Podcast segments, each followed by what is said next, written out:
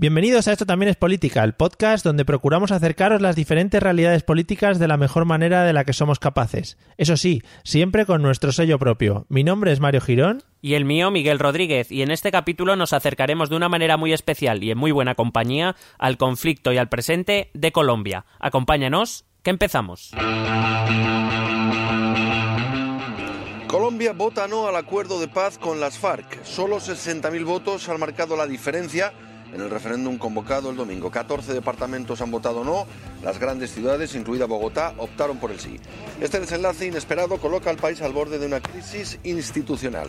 El presidente Juan Manuel Santos ha asegurado que el alto el fuego bilateral con las FARC se mantendrá. Ahora vamos a decidir entre todos cuál es el camino que debemos tomar para que la paz, esa paz que todos queremos, sea posible y salga todavía más fortalecida de esta situación.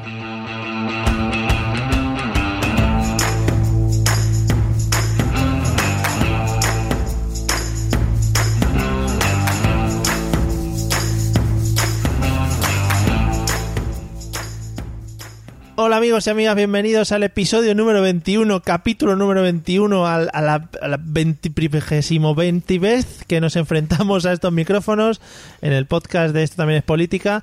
Como siempre yo quiero dejar mi toque de cultura al empezar el, episodio. ¿Qué tal, Miguel? ¿Cómo estás? Eh, que veo que hablas un poco en catalá. Pues molt, molt. sí, sí. no tiene nada que ver con Eh, el tema, pero bueno, ahí muy bien. Está hace poco, está hace poco por tierras catalanas y se me pegan los acentos. Molt bé, es mentira, bé. pero- Si plau. Es men- Vamos a deleitar a la gente con mierdas varias de que no tenemos ni idea. Bueno, eh, después del exitazo rotundo que tuvimos en el episodio anterior con una compañía espectacular, eh, ¿qué pasa aquí? ¿Que repetimos otra vez o qué pasa? Bueno, repetimos y, y Repetimos bueno, pero, compañía. pero, pero no, re- repetimos lo que viene siendo el concepto del episodio, pero no de compañía. Claro. Hemos cambiado de compañía. no, no. Y, y ni siquiera de lo que vamos a hablar, porque son cosas diferentes. Estaría bueno No. hablar de lo mismo otra vez. Hemos cambiado y de tema y de continente hemos cambiado también. Joder, somos unos máquinas. Es que lo hilamos todo fenomenal, ¿eh? No, no, es todo fenomenal. Y entonces, en el programa de hoy, dado que vamos a hablar de Colombia y dado que tenemos la fortuna de tener una compañera colombiana del blog, pues eh, hemos dicho, pues conéctate aquí a ver qué sale. Y ya la tenemos también por ahí, a Laura Ardila, bienvenida. Gracias. Hombre, ¿Qué tal? Nada, aquí estamos eh, esperando un poquito a que nos a que nos ilustres, ¿no? A que porque yo la verdad es que hay días hay días que vengo sin saber nada, pero hay días que vengo ya directamente tabla rasa, o sea, no, no tengo ni idea de nada de lo que vamos a hablar hoy. Imaginaros. Mm, dice muy poco a mi favor, ¿no? Sí, bueno, en general...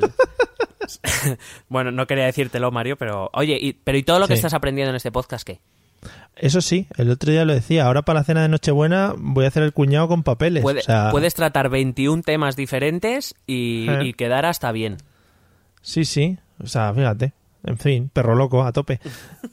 bueno, eh, contarme un poquito los dos entonces para que yo me vaya centrando de qué vamos a hablar o sobre qué vamos a centrar este episodio de hoy. Bueno, el episodio de hoy vamos a... llevamos unos meses en los que nos llegan noticias del proceso de paz que está sucediendo en Colombia. Eh, pero claro, de lo que nos llega a Europa a lo que está sucediendo en la realidad, pues hombre, siempre hay algunas diferencias. Entonces, eh, entre Laura y yo, bueno, sobre todo Laura, eh, vamos a explicar un poquito en qué está consistiendo ese proceso de paz y en qué punto estamos, porque también recordamos que a ese primera, al primer acuerdo eh, hubo un referéndum en el que salió que no, o sea que hubo que realizar un segundo acuerdo que al que ya se ya han llegado tanto el gobierno como las FARC y ahora veremos que eso ya nos contará Laura que qué es lo que va a pasar, qué es lo que podemos esperar. Yo te puedo contar un poquito de cómo hemos llegado más o menos hasta aquí y luego ya dejo a Laura si te parece bien. A mí me parece fenomenal. Si a ella le parece bien, pues todos a... Sí. Ve- Le ha, pareci- A mí me parece muy bien. le ha parecido bien. Entonces estamos todos a una. Bueno, bueno, eh, pues como Fuentovejuna. Eh, bueno, pues yo por contar un poquito de una forma muy rápida, eh, la, la relación colombiana. Bueno, por supuesto, Laura, si meto a la gamba en algún lado, tú me interrumpes y ya está. Y te apago el audio y fuera. Vale. Eh, vale, vale. eh, la relación de, de Colombia, de la democracia colombiana con la violencia, es una relación que viene de muy largo. Eh, eh, la, la democracia colombiana, que ha sido. La búsqueda de la democracia colombiana durante todo el siglo XX ha sido muy larga. eh, siempre se ha relacionado con una democracia muy débil porque eh, la violencia siempre ha estado muy presente en la política de, aquel país. Siempre se ha intentado buscar una democracia sólida, sin violencia, y digamos que este proceso de paz con las FARC eh, se, pues se mete dentro de, este, de esta búsqueda ¿no? de, un- de una democracia sólida y sin, y sin violencia. Eh, hay que decir que Colombia, dentro de lo que es el, el espectro latinoamericano, es una rara excepción porque eh, en, Colombia no ha habido una dictadura militar como tal. Algo ciertamente común durante el siglo XX en, eh, la zona latinoamericana. Sin embargo, eh, como os digo, pues no ha sido una democracia muy sólida debido a esta violencia. Eh, hay que decir que, por ejemplo, a diferencia del resto de países de su entorno, Colombia tuvo su primera constitución muy pronto, en 1886, m- duradera. De hecho, con reformas, duró hasta 1991. Y bueno, era una democracia basada en un sistema bipartidista entre liberales y conservadores, pero era un sistema muy cerrado. Es decir, liberales y conservadores eh, eran los únicos que tenían acceso al poder y todo lo que no era la élite liberal o la élite conservadora no podía acceder al poder. Eh, de hecho, eh, gran parte de la historia democrática colombiana a mí me recuerda mucho a lo que sucedió aquí en España. Por ejemplo, esta primera parte de su historia democrática me recuerda mucho al siglo XIX español, donde los conservadores o los liberales, eh, perdón, o los, progresistas gobernaban y mientras gobernaban el otro bando, por decirlo de algún modo, no tenía ningún tipo de acceso al poder ni ningún tipo, por decirlo de algún modo, ninguna forma de, de, mm, de participar en la toma del poder. Así que eh, la única manera de hacer, entre comillas, oposición a ese gobierno era la violencia. La violencia eh, se hizo muy común dentro de, de, la, de la política colombiana. Si bien es cierto eh, que en Colombia no han existido extremismos entendidos como, pues yo que sé, como pudimos ver aquí con, con el nazismo o con el fascismo italiano, Mm, no es menos cierto que en esta época, por ejemplo, tampoco había una izquierda muy consolidada. eh, era un país muy influido por la Iglesia Católica, de hecho, a día de hoy, en cierta manera, lo sigue siendo. Eh, nunca no, tenía un movimiento sindical muy fuerte, hasta años muy recientes no tenía movimientos eh, indigenistas muy fuertes tampoco. Entonces es lo que pasaba, ¿no? El, eh, el poder quedaba en manos de unos pocos y todo lo que no eran esos pocos, pues estaban fuera del poder. Y la única manera de hacer política era la violencia. A mediados de siglo, más o menos, eh, se, se intentó llegar a un acuerdo para mm, solucionar este, este problema. Y era que eh, si la violencia era originada porque el- lo que en cada momento fuera la oposición solo podía acceder al poder a través de la violencia, pues, eh, digamos, se creó un sistema también muy parecido a lo que intentó Cánovas aquí cuando la restauración, un sistema de turnos, de cuotas, en las que, bueno, pues como tarde o temprano el, otro lado iba a acceder al poder, bueno, pues así desaparecería la violencia. Pero desde luego era, era un sistema que no se le puede llamar democrático, en tanto que es, un sistema manipulado. Eh, los problemas de Colombia, como he dicho, a diferencia de la mayoría de los países latinoamericanos, por, latinoamericanos, por ejemplo, no, no fueron de origen militar. Eh, Colombia siempre ha tenido ese, ese gran problema político, que no, no, no existían límites al poder ah, y cuando esos límites se impusieron, que era ese si- sistema de turnos, pues claro, digamos, no se le podía llamar democracia eh, como tal. Hay que decir que estos problemas, estos problemas en los que solo a través de la violencia se podían realizar cambios políticos, los hemos vivido en Europa. Eh, los vimos en Alemania en el 33 eh, que todo el mundo siempre dice Hitler llegó al poder en unas elecciones, sí, pero en un, en un ambiente de violencia muy grande. Lo mismo pasó en la Italia fascista, lo mismo pasó en España. La época republicana fue una época violenta que acabó con una guerra civil y con la instauración de una, de una dictadura. Pero lo mismo pasó en Portugal o pasó eh, con Salazar o pasó con la dictadura de los coroneles en Grecia. Es decir, es algo que también en Europa conocemos bien, que a veces parece que, que hablamos de algo que está muy alejado de ahí, es, es, eh, estos latinoamericanos que no saben hacer política o que no, bueno, sí, como si aquí no, no, no, nos la liásemos solos, ¿sabes? Parece que, que solo los demás son capaces de barbaridades. Em, Colombia, como he dicho, tiene una, una, historia un poco diferente. En la historia de Colombia no hay dictadores, como lo fueron Pinochet en Chile o Somoza en Nicaragua o Fidel en Cuba precisamente porque sus fuerzas militares, las fuerzas militares colombianas siempre han sido débiles. Eh, y de hecho eran débiles a propósito, se les asignaban pocos recursos, poco, poco personal, precisamente para poder mantener, digamos, el poder político sin la amenaza militar. Pero claro, unas fuerzas eh, armadas o policiales demasiado débiles tampoco ayudan a controlar esa violencia política de la que hablaba antes. Eh, apareció cuando, cuando acabó este periodo del turnismo, digamos, a mediados de los 60, más o menos, eh, apareció un nuevo tipo de violencia. Eh, digamos, los liberales y los conservadores más o menos habían creado un sistema en el que ellos sí tenían acceso al poder, pero durante estos años se ha formado la izquierda colombiana. Y la izquierda colombiana no tiene acceso al poder, con lo cual volvemos un poco a lo mismo. Eh, como queda excluida completamente del, del del poder y además justo tiene eh, al lado la, la, revolución cubana en la que Fidel se alza con el poder, pues eh, esta izquierda empieza a reclamar su cuota de poder a la que no tiene acceso, dado que liberales y conservadores crean un frente común para impedir que esa izquierda a la que se le relaciona directamente con, con la Unión Soviética y la Guerra Fría, eh, claro, pues eh, lo que hacen es organizarse en grupos armados. Grupos armados que en realidad son muchos, mm, la mayoría de ellos muy pequeños, pero en esta época aparecen los tres grandes grupos guerrilleros eh, armados de, Colombia, que son, si no me corrige Laura, el Ejército eh, de Liberación Nacional, que es un, de hecho, se origina en La Habana, que todavía está en activo, una parte de él está en activo, el Movimiento 19 de Abril o M19, que es un grupo creado a partir de lo que ellos consideraron un fraude electoral en 1970 y que se disolvió en 1990 tras un proceso de paz similar al que están intentando alcanzar ahora con las FARC y las Fuerzas Armadas Revolucionarias de Colombia o las FARC que, como digo, han sido probablemente las más conocidas y las más activas también, o por lo menos de la que más noticias hemos tenido aquí en Europa.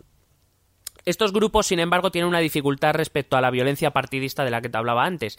Y es que antes, pues eso, los partidos estaban financiados, por tanto, los partidos financiaban la violencia. Pero estos grupos están fuera del poder y de los accesos a la financiación. Entonces, esta violencia eh, cambia un poco. Esa necesidad de financiación hace, por ejemplo, que empiezan a surgir los, los secuestros, secuestros a grandes empresarios, a, mm. políticos, altos cargos políticos, eh, a cambio de pedir un, un rescate, y si no, pues se acababa con, su vida. Em, a cada acción represiva del gobierno, recuerdo, con unas fuerzas policiales y militares débiles, eh, por ejemplo, una huelga, ante una manifestación o una huelga, el gobierno intentaba eh, em, sí, reprender eh, ese, ese tipo de manifestaciones, le siguen acciones de estos grupos que, eh, pues eso, que acaban con secuestros, con violencia callejera, etcétera, etcétera. E incluso que, como digo, en, asesinatos. De hecho, en alguna, en alguna ocasión se intentó secuestrar al propio presidente de la República. Creo que a López Mikkelsen, que más o menos a mediados de los 70 estaba planeado secuestrarle. Lo que pasa es que, bueno, pues no se, no se consiguió. Entonces, eh, a, partir de los años 70 entra un nuevo actor en este conflicto, no solo en Colombia, en toda Latinoamérica, pero que hay que tener muy en cuenta que es eh, Estados Unidos. Estados Unidos, que está en plena Guerra Fría, empieza a expandir la política de la seguridad nacional, que por cierto es muy bien acogida en, Colombia. ¿Cómo? Bueno, pues en un primer momento el presidente Turbay, que es un liberal, decidió dar más poderes al ejército para intentar derrotar a estos grupos eh, de forma militar, pero te he dicho antes que el ejército colombiano no estaba muy, muy bien eh, armado. Eh, y claro, un ejército puede ser puede ser útil en una guerra, pero no se estaba librando una guerra convencional. Estamos hablando de grupos que se esconden en las montañas, que se mezclan mm. entre las poblaciones rurales. Y es muy difícil distinguir al, enemigo. No llevan uniformes, no, no son como ellos. Y eh, aquí es donde llega uno de los puntos clave, que es en 1980, cuando el movimiento 19 de abril, el M19, se cuela en la Embajada de República Dominicana, que está celebrando su Día Nacional, invita, y invita a una serie de embajadores, entre ellos el de Estados Unidos, y el M-19 los secuestra a los 16, incluido el de Estados Unidos. El presidente, sí, el presidente tuvo que, que negociar con ellos, les dio, según tengo entendido, un montón de pasta y Claro, porque al final, perdona, te iba a decir, el tema financiación de todos estos grupos era a base de eso, ¿no? Extorsiones, secuestros, etcétera, etcétera. Sí, más o menos, o sea, lo que pasa es que cuando empezó a haber narcotráfico a nivel, pues eso, Latinoamérica y pues la relación con Estados Unidos, los grupos al margen de la ley empezaron a financiarse mediante el narcotráfico. Entonces, pues que ya aquí encontraron pues la fuente para poder financiar todas sus operaciones. Entonces, pues digamos que aparte de los secuestros, extorsiones y eso, también el narcotráfico empezó a formar parte pues de su política, o sea, su manera de actuar de estos grupos guerrilleros. Claro, claro la cuestión estaba en cuando los objetivos, entre comillas, de, la, de, las, de los cárteles de narcotráfico y de estos grupos guerrilleros coincidían, porque en algunos casos no coincidía y de hecho, por ejemplo, he leído alguna historia de cómo las FARC y el, y el cártel de Pablo, de Pablo Escobar, este tan famoso que se ha hecho a, raíz de la, de la serie de mm. Narcos, eh, alguna vez han chocado, incluso han intentado matarse entre ellos, o sea, es dependiendo de si los objetivos coincidían o no. Lo que pasa es que muchas veces coincidían en tanto en cuanto luchaban contra un gobierno. Sí, o sea, por ejemplo, eh, el hecho del holocausto del Palacio de Justicia, que fue cuando pues la guerrilla se tomó el Palacio de Justicia con todos los... Ay, no fue la palabra, con todos los magistrados de la corte, fue porque en la corte se estaba tratando sobre la extradición de todos estos guerrilleros, pues todo el grupo de Pablo Escobar y pues los narcotraficantes. Entonces, pues la guerrilla se tomó el Palacio de Justicia para, o sea, vamos a ver, se supone que era también para hablar con el presidente y todo eso, hmm. pero de fondo está que se querían eliminar todos los documentos que iban a hacer posible la extradición de toda esta gente. Entonces, por eso el holocausto, el holocausto también llama la atención porque, o sea, aparte que fue una masacre, se destruyeron muchas cosas, muchas evidencias de procesos contra terroristas y contra criminales que pues se quedaron en nada porque pues se destruyeron todas las evidencias.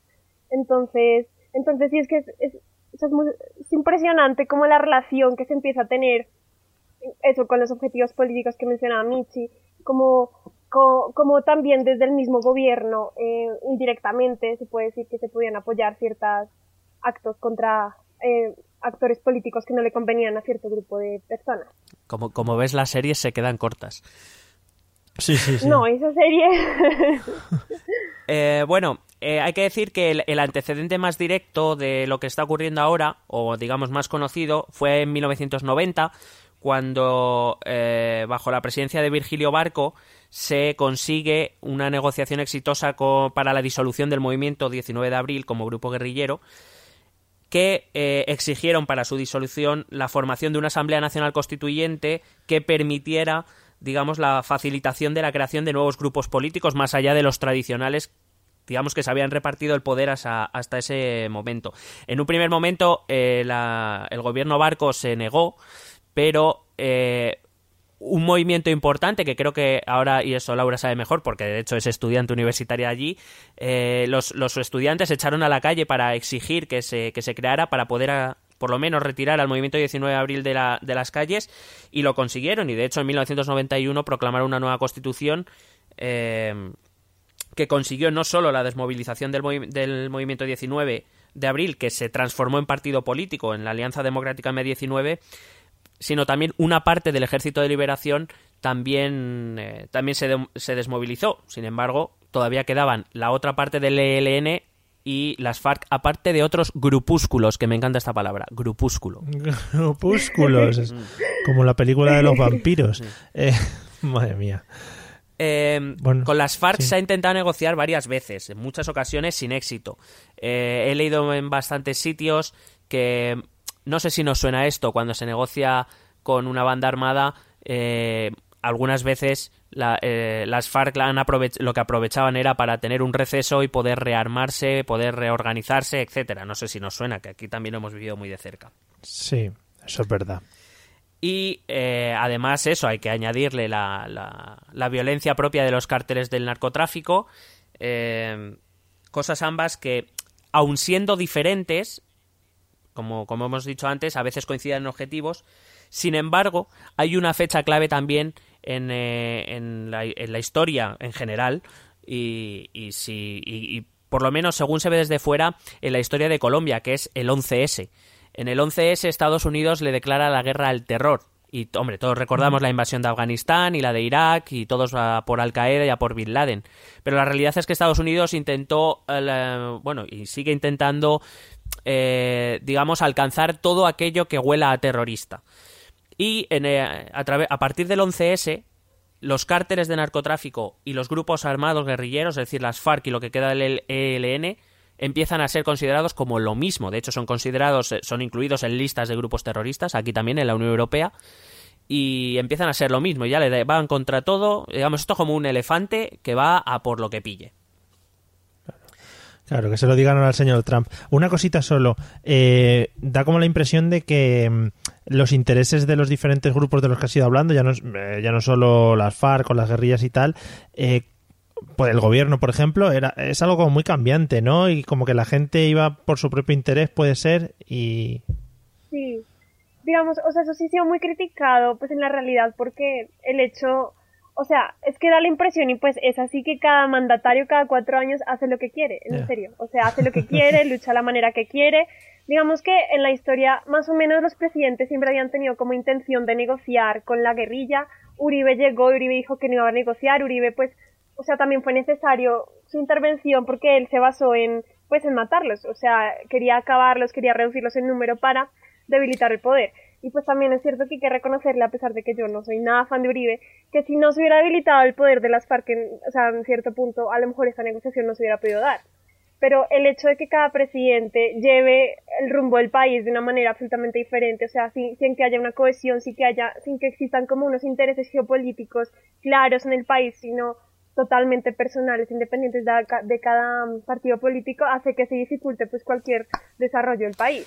Sí, de hecho, esto que explicaba Laura tiene una explicación. Es que, como he dicho, a partir del 11S, Estados Unidos empieza a colaborar con todos aquellos países que, digamos, eh, tienen una política contra este tipo de, de grupos a los que consideran terroristas.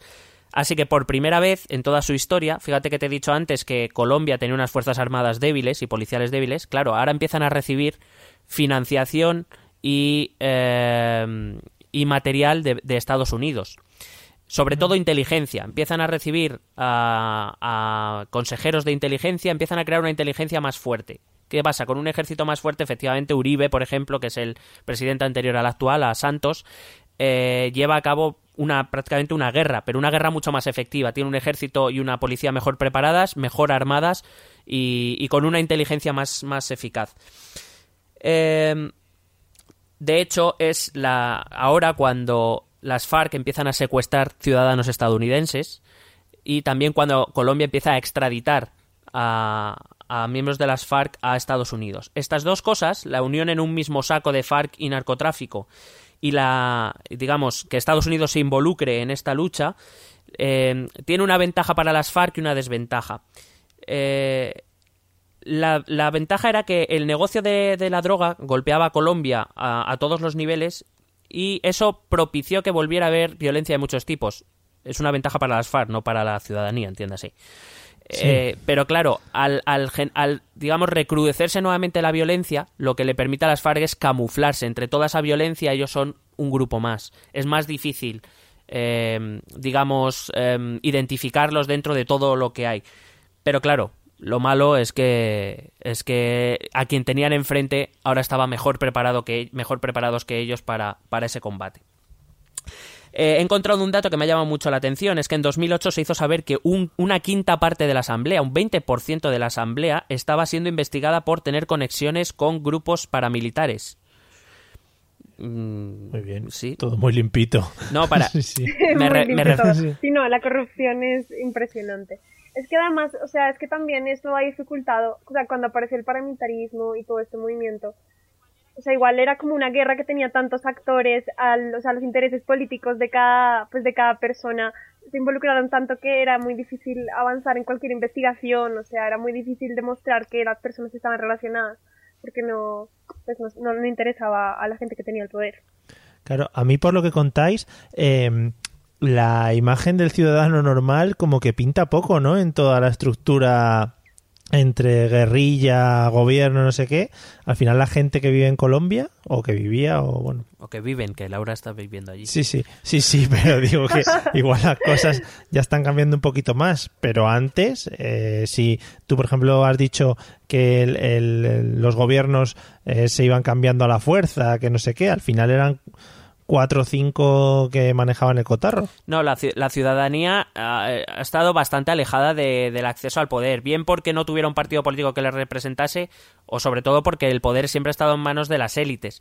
Eh, precisamente yo creo que, y esto Laura lo sabrá evidente mejor, lo sabe, lo sabe evidentemente mucho mejor que yo, pero un poco la- la- esa esperanza de, de poder acabar con la violencia porque, porque simplemente abre la puerta a que la ciudadanía, a través de un proceso nor- político normalizado, pueda tener algún tipo de voz dentro de, de, de Colombia. No sé si. No sé qué, qué dirá ella, que lo sabe mejor que yo. Sí, pues yo creo, o sea, yo estoy de acuerdo. Además, digamos que, o sea, pues la, la historia ha sido dura, o sea, ha habido épocas de mucha violencia y pues la ciudadanía poco podía hacer, o sea, se supone que los presidentes iban a mediar pues en el conflicto. Pero en este punto, con este proceso de paz que era absolutamente necesario, o sea, según, o sea, según mi opinión, ya era el momento, o sea, ya no se podía seguir matando más gente, ya había que sentarse y dialogar de una manera civilizada para, para poder mediar, o sea, ya lo exige, las víctimas lo exigen, o sea, ya se ha llegado para mí al tope del conflicto, o sea, no, no se puede ir más allá de lo que está pasando. Entonces, pues la ciudadanía ahora está más interesada, aunque bueno, digamos que lo del plebiscito también, o sea, que ganara el no fue absolutamente sorprendente y nadie se lo puede creer, incluso yo todavía no me lo creo, porque, pero digamos que lo que me gustaría destacar de esa participación ciudadana es que el plebiscito ganó porque hubo una especie de engaño, o sea, la gente no estaba votando por los acuerdos por cada punto, sino porque se rodearon de ciertos odios que sentían por Santos o por la manera en que se estaba se está llevando la administración, entonces el acuerdo se perdió de punto de vista, o sea, en realidad la gente estaba votando por, o sea, por, ¿cómo decirlo? Como por temas como eh, la reforma tributaria, eh, temas ligados con la iglesia, o sea, se, se perdió el norte del acuerdo cuando se realizó. el No me puedo creer que se vote otra cosa que no sea la pregunta. Aquí no ha pasado nunca. Nunca, ¿verdad? Sí, no, sí. ni en el Brexit, ni en ninguna No, no, parte. no, no, no. Hemos, hemos tenido últimamente unas votaciones sorpresivas, ¿eh? Sí, por ejemplo, Por, por ejemplo, eh, no- quiero decir, el Brexit que decía Laura o la reforma constitucional italiana, todo el mundo sabe que el voto ha sido contra Renzi.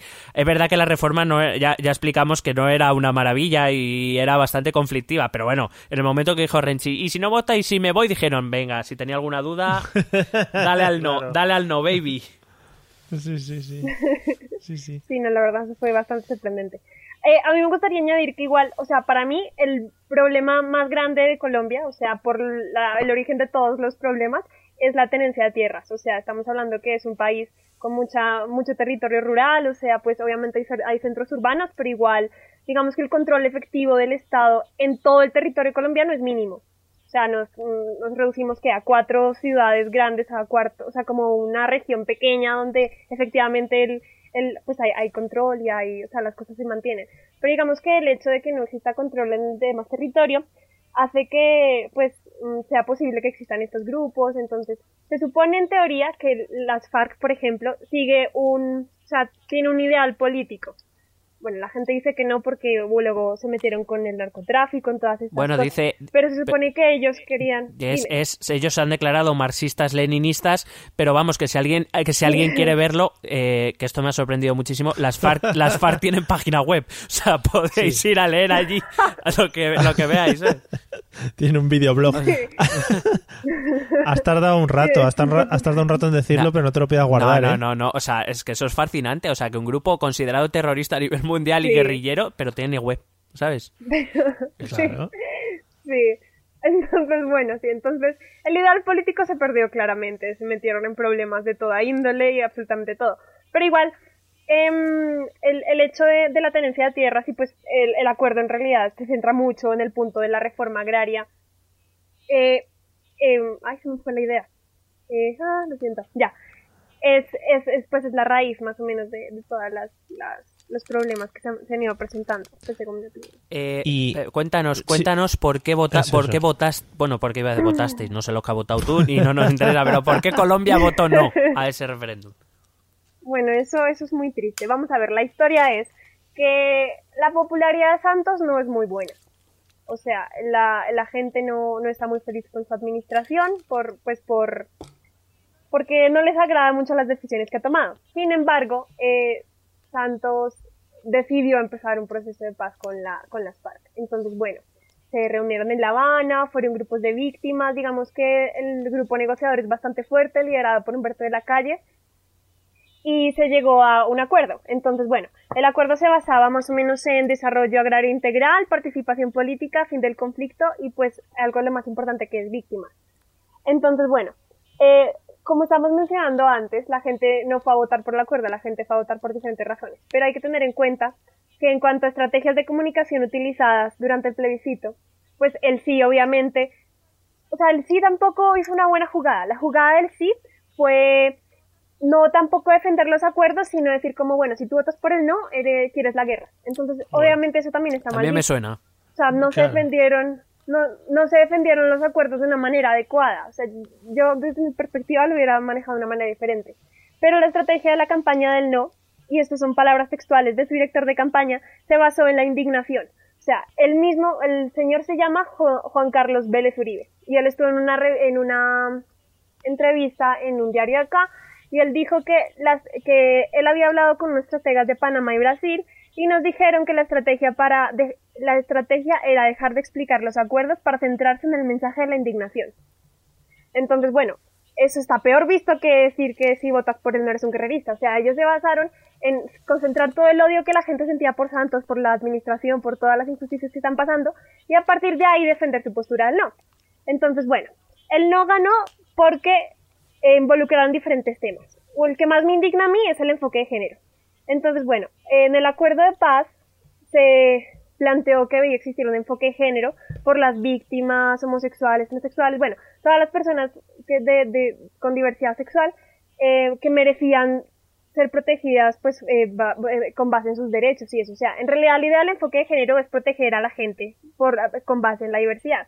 O sea, eso es, a mí me parece que esto está, es completamente bien, sino que los del no que se apoyan mucho en la iglesia y hay que decir pues que en Colombia la iglesia todavía está muy presente en pues en la relación con el Estado decían que el enfoque de género iba más o menos a convertir a la gente en gays entonces que si se incluía el enfoque de género las iglesias y los niños iban a aprender cosas que no debían entonces estaban sí, es que es que es que es que es absurdo entonces su argumento era que el enfoque de género ponía en peligro las instituciones como el matrimonio, la familia, adopción o el Estado civil. Entonces, cosa que es absolutamente una tontería. O sea, la educación. O sea, no, es absurda esa idea. Entonces, digamos que lo peor es que esta idea caló a mucha gente. Entonces, el sector más conservador del país, eh, liderado también por el Procurador Nacional, que aunque se supone que es un Estado laico para nada, o sea, este señor es un, es un godo lo más godo que existe, eh, empezaron a hacer campaña diciendo que el enfoque de género era una falta de respeto, falta moral, falta de ética, falta de todo. Entonces digamos que esto fue un duro golpe para, pues, para el acuerdo.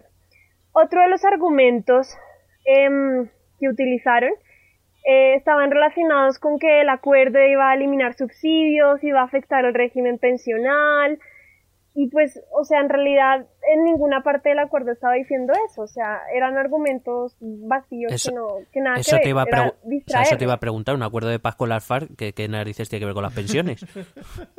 No tiene absolutamente nada que ver, o sea, es que, es que incluso el acuerdo afirma que se va a fortalecer el sistema de protección y seguridad social, o sea, eso está escrito en el acuerdo, pero como la, o sea, la estrategia era indignar a la gente, pues la gente se indigna muy fácil al parecer.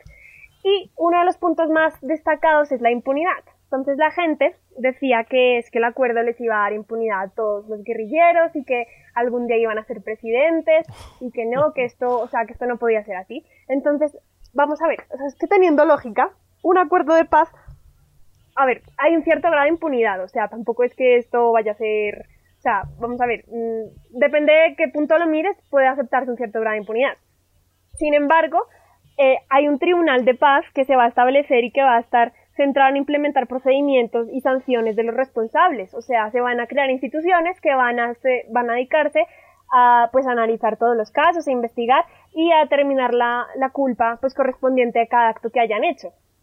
Y pues eh, para mí lo más importante es que el acuerdo está basado en la paz, en la paz no, perdón, en la verdad, o sea, en, en que los guerrilleros acepten la verdad. Entonces, pues, no, o sea, ¿qué nivel de impunidad? A ver si igual va a haber aceptación de, de, de, la responsabilidad que tienen, o sea, es que es necesario. Eh, una, una, una pregunta. Mm, esto, porque es que aquí en Europa lo que más ha trascendido, o lo, digamos, lo que más ha impactado aquí, es como la idea de que eh, las FARC van a estar en, en los órganos políticos, mm, o sea, van a tener una cuota fija, que da igual que no les vote nadie, que van a estar ahí. Sí, bueno, es que eso es un tema un poco delicado. Sea, es que igual la participación política, o sea, vamos a ver, las FARC igual tenían que sentarse y tenían que ganar algo. Y pues eh, había que ceder una cierta parte de participación política. Entonces que, o sea, con la reforma más o menos del acuerdo que se había hecho antes, eh, efectivamente sí van a tener representación política porque era uno de los acuerdos como bases para que se pudiera firmar y pudieran desarmarse.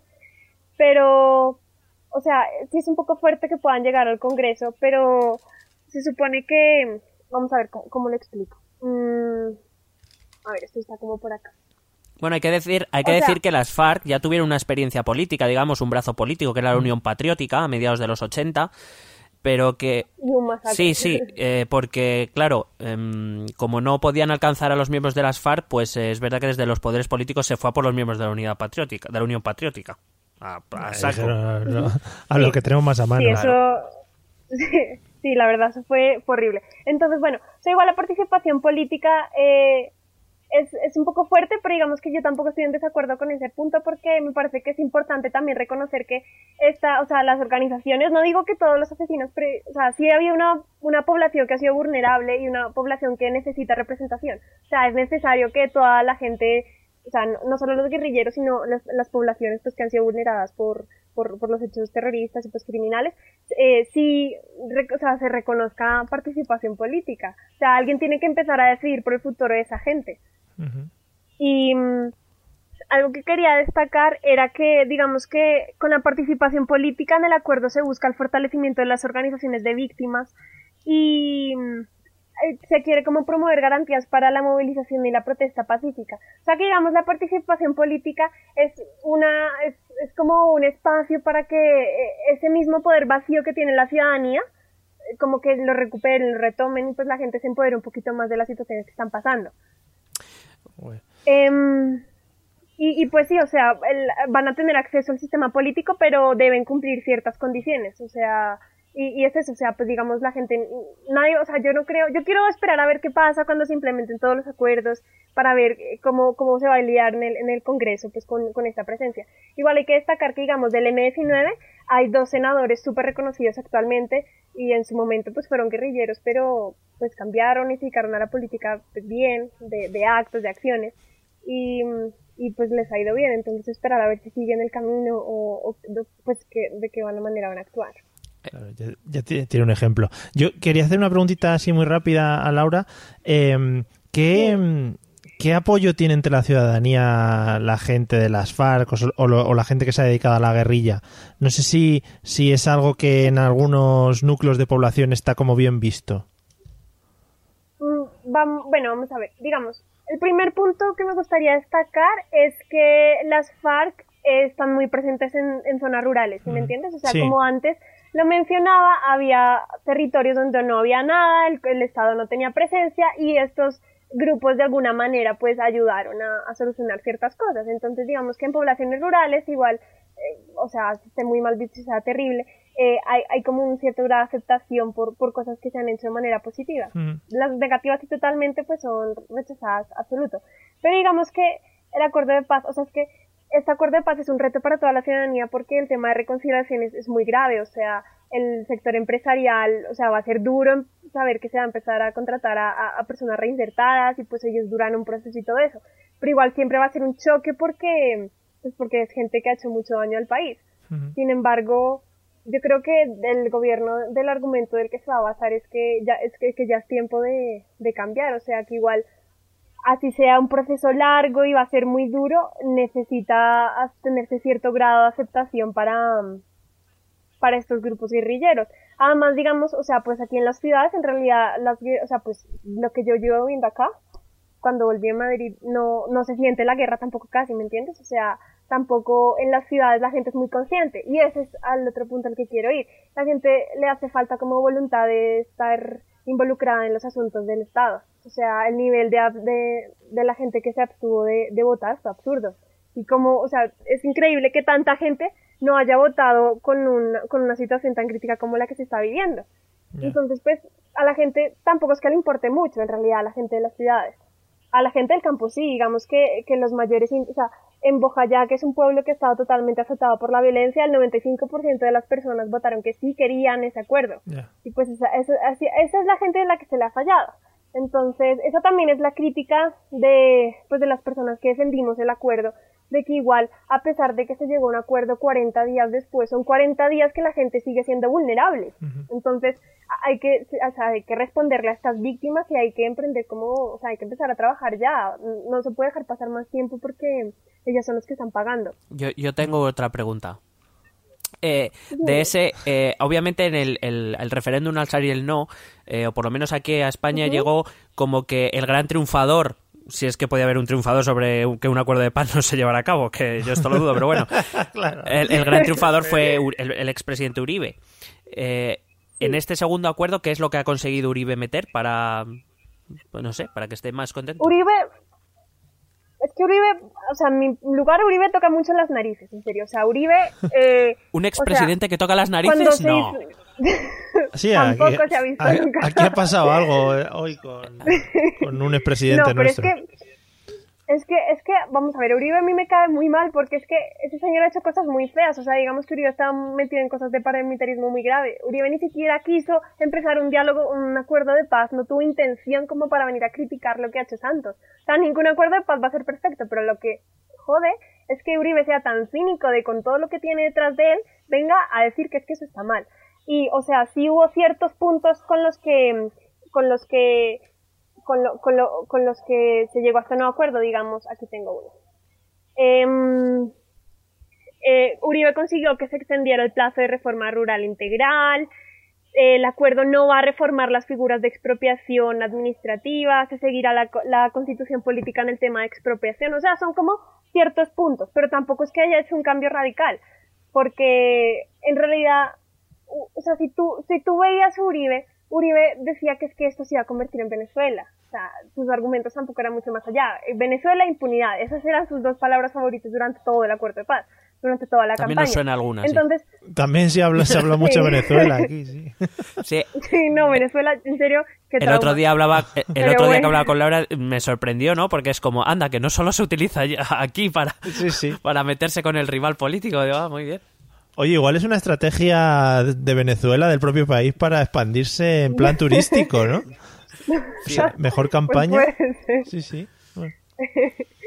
entonces, entonces, bueno, o sea, ya redondando la pregunta, Uribe, pues, o sea, sí se arreglaron ciertos aspectos, pero igual el nivel de popularidad y el ego que se le subió, o sea, eso no tiene precio. Eso fue un gran triunfo en realidad.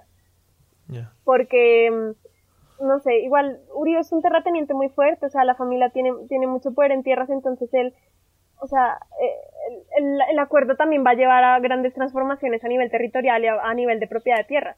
Entonces, pues, eh, Uribe tampoco iba a estar tan feliz. O sea, teniendo en cuenta que es una persona que también vela mucho por sus intereses personales, pues, eh, él necesitaba, yo creo que además dilatar el punto. O sea, la gente, pues yo no sé, pero digamos también se dice mucho que se quería dilatar el proceso para que, porque dentro de dos años se, se cambie de presidente. Entonces, pues eso también hay que tenerlo en cuenta, que a lo mejor Uribe quiso ganar eso, quiso ganar popularidad, quiso ganar tiempo, distracción. ¿Tú crees que Uribe se va a volver a presentar?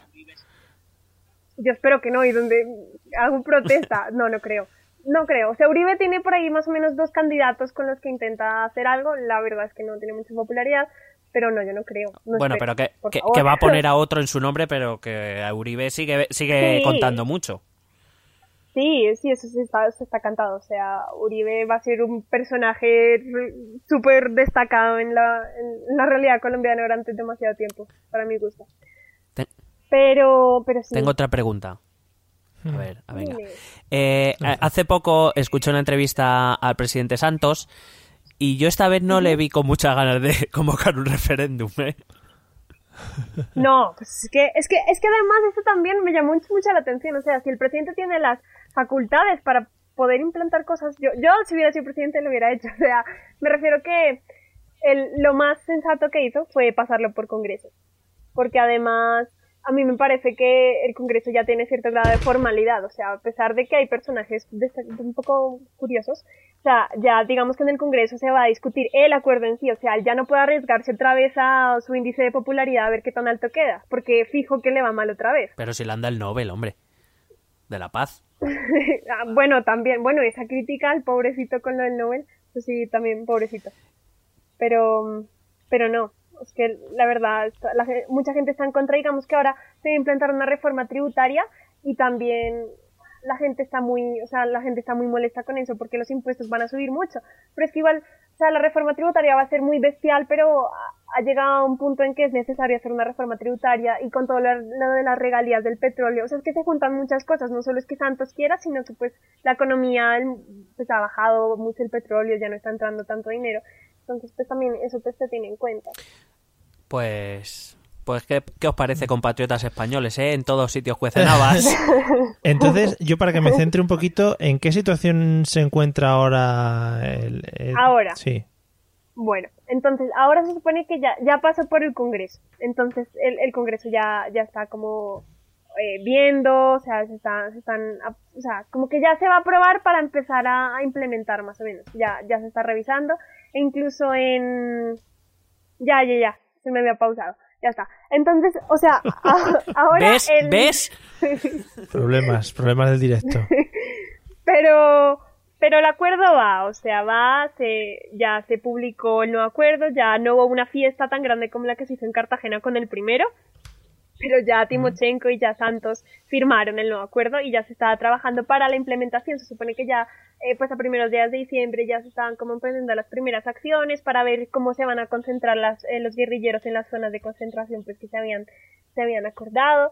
Y, y, pues la verdad todo, todo va bien, o sea, va, que no Claro. es poco.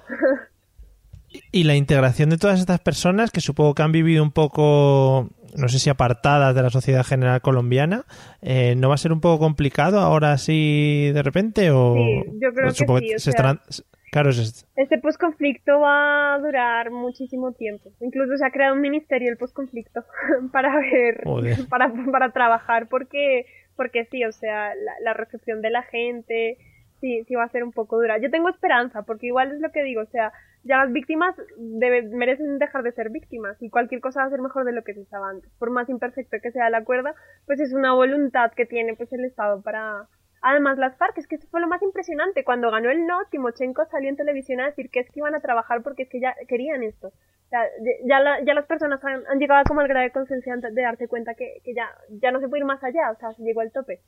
Y, Hombre, también, también creo que, lo- no sé si lo hemos dicho antes, pero también es verdad que las FARC estaban muy debilitadas. No, es, Sí. la- no es el movimiento de los años Ajá. 80 y 90. Exacto, sí, exacto, por eso mencionaba que, pues, que también fue necesario la, la acción de Uribe de debilitarlas para, pues, para que se pudiera llegar a este punto. Entonces, pues sí, como que todos esos factores son los que se tienen en cuenta, pero al parecer la voluntad de fin del conflicto del país pues es notoria, o sea, al menos eso parece.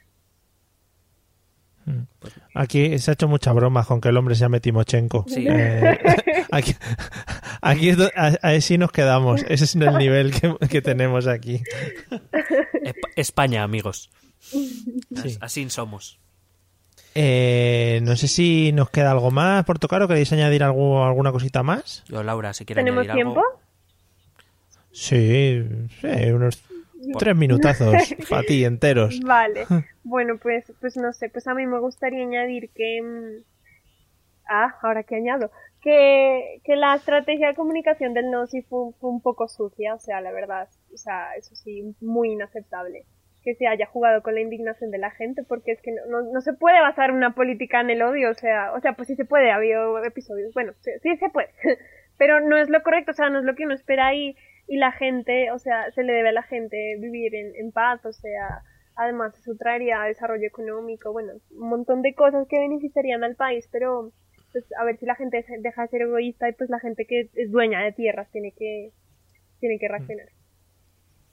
Joder.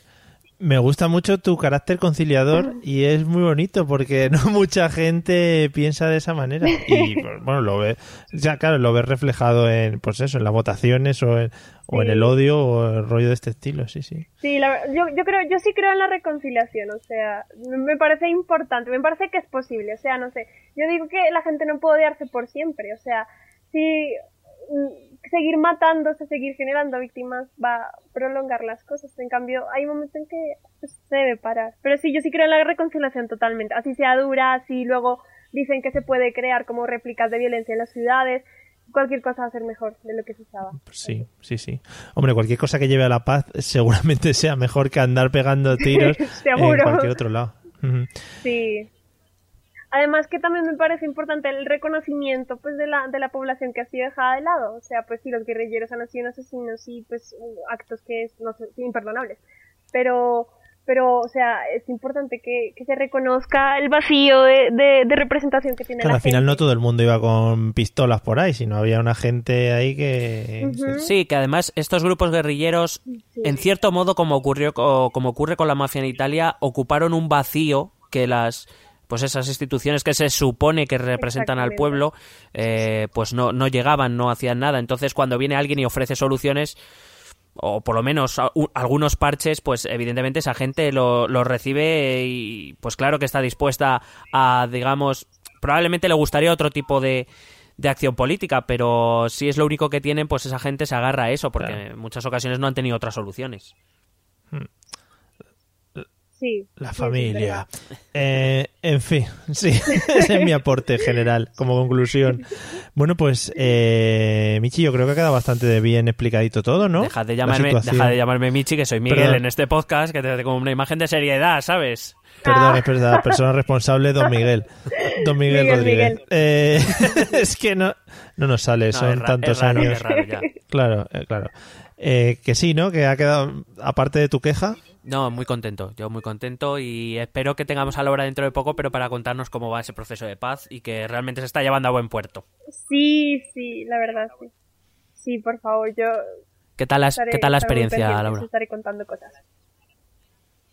Ay, pues genial, me ha gustado mucho. Un hmm. poco nerviosa, porque además me enredo un poco hablando. Bueno, a Mario le pasa nosotros, Sí, nosotros hay a veces que ni siquiera expresamos palabras en castellano, o sea que son cosas muy extrañas. Bueno, oye, de verdad, muchas gracias Laura, y igual lo que dice, lo que dice Don Miguel, que te esperamos prontito para que nos sigas contando, que nos interesa mucho todo este tipo de cosas. Eh, Miguelito, vamos, joder, ¿qué, qué de nomenclaturas tienes hoy, tío. vamos, vamos, vamos cerrando el episodio. Vamos cerrando con los métodos de contacto, supongo, ¿no? Sí, espero, espero que en 2017 aparezcamos ya con una grabación. Pero bueno, vamos dándole. Venga. El correo electrónico, esto también es política, arroba gmail.com. En Facebook, esto también es política. En Twitter, arroba etepolítica. Y en el blog, esto también es política.wordpress.com y con dos novedades. La primera, que ya tenemos canal oh, de YouTube, donde, de YouTube, donde estamos eh, poniendo los, los podcasts y donde iremos poniendo algunos vídeos del blog. Eh, esto también es política, se llama el canal, no, no hemos innovado demasiado. Y también, no hemos dado ni dos vueltas. Y también tenemos un grupo de Telegram, por si queréis interactuar directamente con nosotros. Eh, en nuestras redes sociales encontraréis el link para, para introduciros directamente, sin necesidad de dar vuestro teléfono a nadie, que no, que no es necesario. Que no nos gusta. no, nos gusta. No nos gusta tener vuestros teléfonos. Eh, pues ahí os, os incluís directamente y charlamos y debatimos y todo.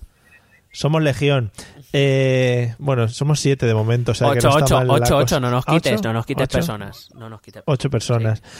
Bueno, pues nada, os esperamos por ahí por todas esas cosas, por el grupo de Telegram en el que iremos poniendo cositas y pues eso, es lo que vayamos hablando y todas esas cosas. Y, nada, pues yo me voy a ir a... Iba a decir me voy a ver Narcos, pero ya la he visto entera. Entonces por eso estaba muy... No, por favor, no esa serie, la odio. Es que algo que odio esa puta serie. Entre eso y lo de solo. así, me, así me gusta ese vocabulario. Madre mía, qué cierre, qué cierre. Amigo, ya sabéis, no veáis. ne- si tenéis Netflix contratado, No veáis, No, veáis esa puta serie. Venga. Todo el mundo a ver.